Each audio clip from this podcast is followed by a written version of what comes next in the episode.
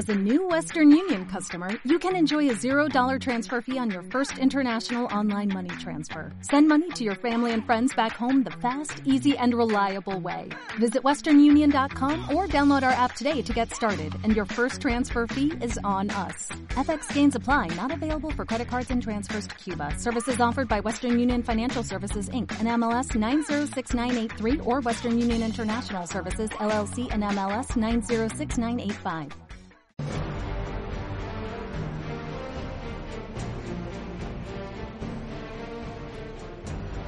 Muy buenos días, te doy la bienvenida al programa de Formadores Online. Mi nombre es Marina Miller y compartiré contigo todas las técnicas y estrategias para ayudarte a profesionalizar tu negocio online de conocimiento. Si aún no lo sabes, puedes entrar en www.marinamiller.es y acceder a mis masterclass gratuita sobre cómo crear un embudo de ventas que funcione en automático, sin email, sin compromisos. Accede ahora y visualízala. Dicho esto, comenzamos con el programa de hoy.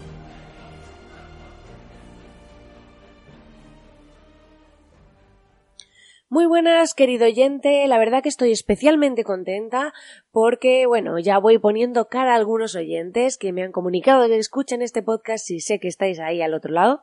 Y la verdad que es bastante motivador hablar eh, un poco sabiendo a qué personas más o menos le estás hablando, porque a veces uno ve las escuchas ahí como un número y dice, bueno, pero ¿quién serán esas personas que hay detrás? ¿Les interesará, no?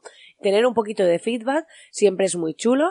La verdad que os invito a dejar comentarios en iTunes, en iVoox, para darme ese feedback y decirme qué os parece este podcast, qué os parecen los programas, si os gustan, si no, si queréis que lo enfoque un poco de otro modo, lo que sea. Y al final esto se trata de aprender, de avanzar, de ir evolucionando y hacerlo junto a ti que estás al otro lado. En el programa de hoy vamos a hablar de los factores clave de apertura de emails, ¿vale? Y eh, este es un tema un poco concreto, pero a mí me gusta siempre ir al grano. Eh, entonces, hoy quería hablaros de esta parte, porque seguramente os haya pasado en muchos casos que ves un título de un email y bueno, pasas un poco del tema y luego a lo mejor el contenido que había en él era bastante interesante. Y aquí la clave está en que el título es decisivo a la hora de escribir un email, porque dependerá de él que nuestros usuarios abran o no el mismo y entonces lleguen a ese contenido. Si nos curramos un montón un contenido, pero luego llega y el email, el título no convence, la gente no lo abrirá, no verá nuestro contenido y no habrá valido de nada todo ese esfuerzo. Entonces, para ello, eh, hay varias cositas que tenemos que tener en cuenta. La primera de ellas es que el título y el contenido, aunque hagamos un título enfocado en la apertura aunque hagamos un título que sea interesante eh, para que las personas lo abran, ¿vale? Tenemos que tener en cuenta que ese título no puede diferir completamente del contenido que hay dentro. Tú no puedes poner eh, a lo mejor eh, un descuento único y que luego no haya descuento, por poner algo súper exagerado, ¿no? Pero sí que a lo mejor si estamos hablando sobre un tema, pues lo ideal es que cuando, aunque el asunto sea atractivo, pues eh, luego esté relacionado con el contenido. Os voy a poner un caso. Tengo una clienta que ha lanzado un taller online, ¿vale? Y eh, bueno, es de un tema un poco, un poco místico. Y entonces eh, el asunto del email tenía que mandar un email a sus suscriptores donde anunciaba que el email eh, o sea, que, que, había sacado el taller y que bueno, pues ya quedaban 15 días y hacíamos ese mail y luego otro. Entonces, ¿qué se me ocurrió poner en el asunto? Pues no iba a poner eh, taller, el nombre del taller, porque hay gente que directamente lo va a ver y no le interesa mucho, pero se me ocurrió un título que incita a la apertura, pero no necesariamente, o sea, está relacionado con el contenido, pero dejo un poco la intriga. Eh, y entonces puse, esto va a ser algo único. ¿Te imaginas? Tú ves, es un nombre y el email y te dice esto va a ser algo único y tú dices el qué quiero verlo quiero enterarme y entonces cuando llegas te explica que hay un taller que ha montado y que pues en qué consiste y demás por si quieres ver más información para adquirir tu entrada pero realmente no estamos mintiendo en el contenido y estamos generando esa intriga, esa predisposición a decir, guau, yo me quiero enterar. Normalmente los títulos que están relacionados con aspectos de intriga suelen tener buena aceptación porque eh, al final los usuarios siempre se genera ese, eh, tenemos que generar, por así decirlo, el y tú no te vas a enterar. Entonces, eh, eso hace normalmente que la gente quiera abrir mucho el email.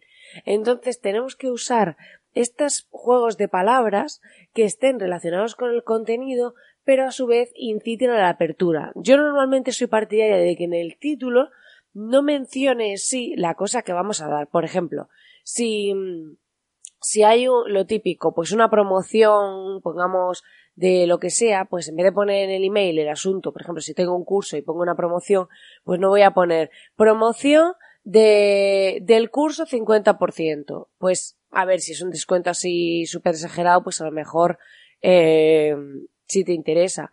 Pero podríamos optar por eh, decir una oportunidad única. Eh, eh mm, hay un cliente que tiene una tienda online eh, y lo que hacemos es que poníamos, tiramos los precios, o si era algo muy agresivo en cuanto al precio, pero sobre todo para temas formativos lo ideal es poner pues eso, títulos que estén, que generen esa sugestión un poco y que generen un poco esa intriga, ¿vale? Que suele ser, que suele funcionar bastante bien y habría que poner ese título, podemos personalizarlo. Con las etiquetas de nuestra herramienta de email marketing podemos decir, por ejemplo, en este caso, en ese título pondríamos Marina, esto va a ser algo único, puntos suspensivos. Pues tú dices, oye, ¿qué es? O sea, quiero verlo. Entonces multiplicamos, aumentamos la tasa de apertura. Ya sabéis que a través de vuestras herramientas de email marketing podéis ver cuántos de los que se han mandado lo han abierto.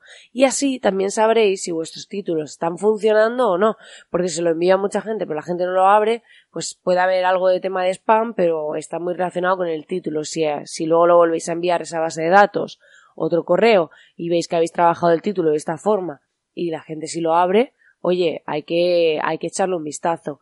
Al final se trata de que en el título incitemos a querer abrirlo y eh, una vez el usuario lo haya abierto, que el contenido se corresponda con el título, con el mensaje. Luego, habría que tener en cuenta que esto lo vemos en una masterclass en, profundidad, pero me gustaría comentarlo, es que mm, lo ideal es trabajar las posibles objeciones que tendría el cliente en torno al producto en el email. Por ejemplo, si eh, yo pienso es muy caro, pues realmente eso se hace en los embudos de venta de email, pero si es un email único, pues también se puede hacer un poco. Y es trabajar las posibles objeciones. Pues puede decir, ¿realmente consideras un precio alto con respecto a... O sea, ¿consideras un precio alto para eh, con lo que vas a aprender comparado con esto que vas a aprender o comparado pues si por ejemplo tengo una clienta que da crianza consciente con formación de crianza consciente pues dices, eh, una de las objeciones que trabajamos en un email fue ¿realmente este precio es elevado comparado con la educación de tus hijos? Y mensajes así que pueden hacer directamente, ya estás en el propio email trabajando, rebatiendo las posibles objeciones que un cliente podría tener ante tu producto, antes de, de proporcionarle o de darle el enlace hacia la oferta y demás. Eso es muy interesante. Hay una masterclass solo viendo cómo se redactan estos emails y cómo los trabajamos.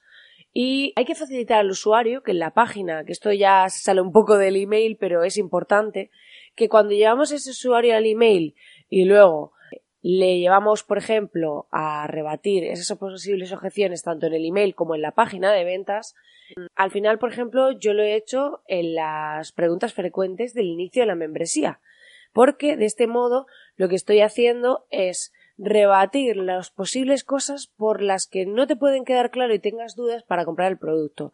Pues esto en los emails es muy útil, porque así cuando el usuario llega a la página de ventas, ya directamente esas posibles objeciones que podría tener para no comprarte ya las ha rebatido y tiene una predisposición distinta, ya que en online, cuando un usuario llega a tu página de ventas, lo que tenemos que conseguir es que no le queden dudas si no necesita preguntar. Porque si necesita preguntar ya es una barrera, ya tiene que escribirte, que le contestes y ya ese efecto impulsivo lo perdemos. En cambio, si cogemos y trabajamos las posibles objeciones en estos emails con un título atractivo relacionado con el contenido que lleve al usuario al nuestro servicio o producto, nuestro curso, pues lo que vamos a conseguir es que luego cuando lleguen a la landing convierta muchísimo más.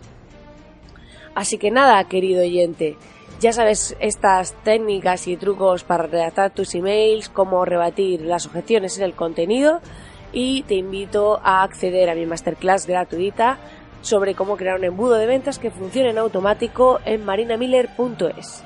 Muchísimas gracias por estar ahí al otro lado. Agradezco enormemente si me dejas tu corazoncito, tu comentario en iVoox, así como tus valoraciones de 5 estrellas en iTunes.